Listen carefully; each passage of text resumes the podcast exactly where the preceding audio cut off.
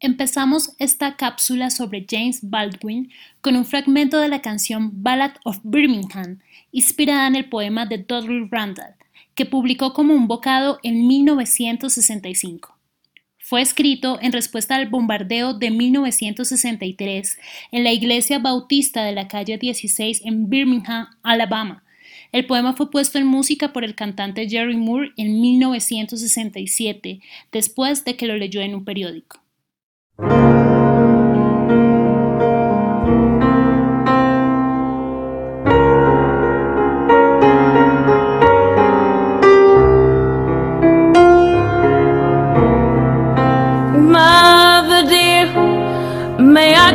Downtown instead of out to play and march the streets of Birmingham in a freedom march today.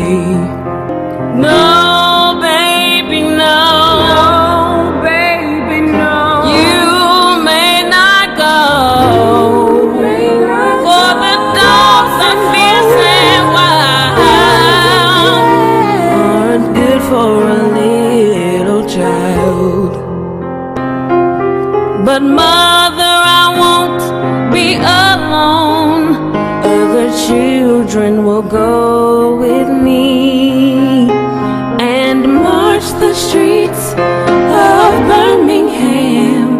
to make my country free. James Baldwin nació en Estados Unidos, Nueva York, el 2 de agosto de 1924 y murió en una comuna francesa el 1 de diciembre de 1987 por cáncer de estómago. Escritor y activista cuyo trabajo se enfocó en la reivindicación de los derechos civiles y las identidades no binarias del pueblo negro.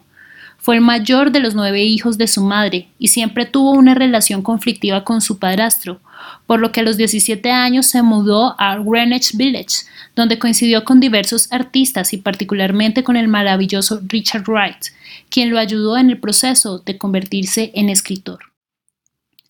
Baldwin vivió gran parte de su vida en París, ya que pretendía tener la perspectiva suficiente para cuestionar el lugar en el que había nacido.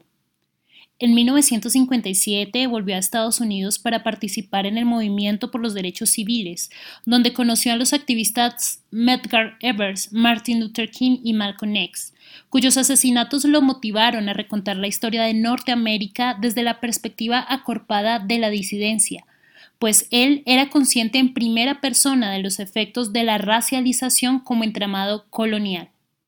Baldwin fue, es y será una figura relevante porque no naturalizó el racismo como una consecuencia inevitable de la interculturalidad, como lo hacían muchos pensadores prominentes de la época, y siguen pensando algunos convenientemente distraídos en la actualidad, sino que proponía reflexiones novedosas sobre el mandato liberal de existir en los márgenes y la negación constante.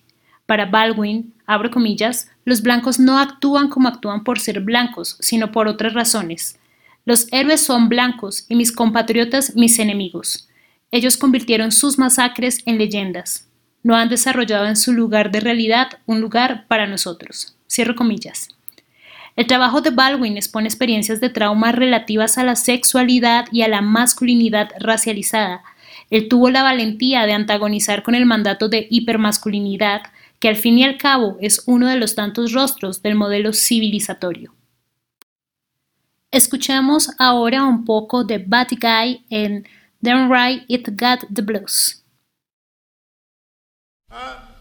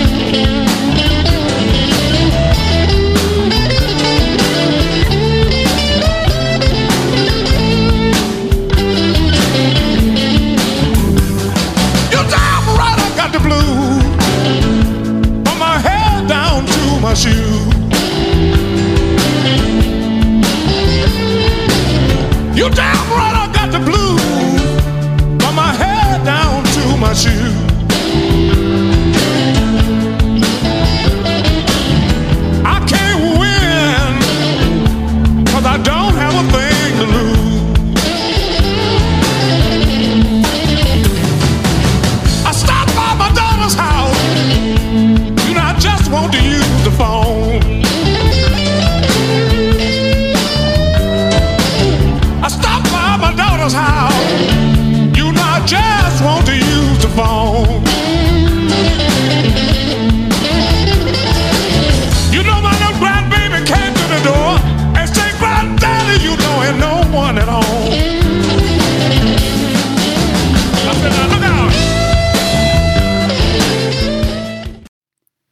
Baldwin pocas realidades le pasaban desapercibidas.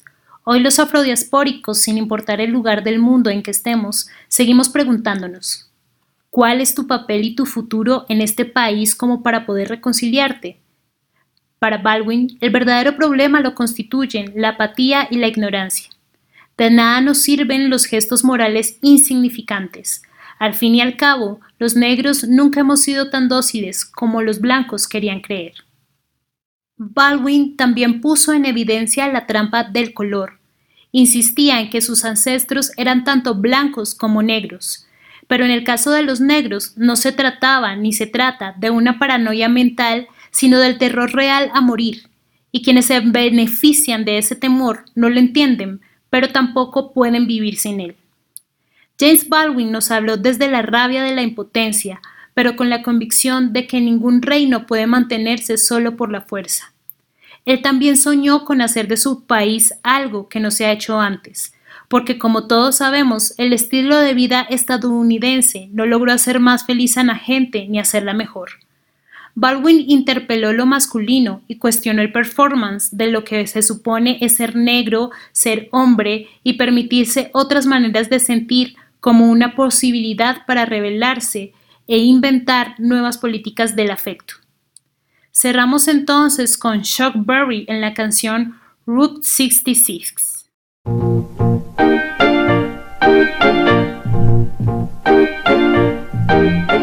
Well, if you ever plan to motor west, Jack, take my way. It's the highway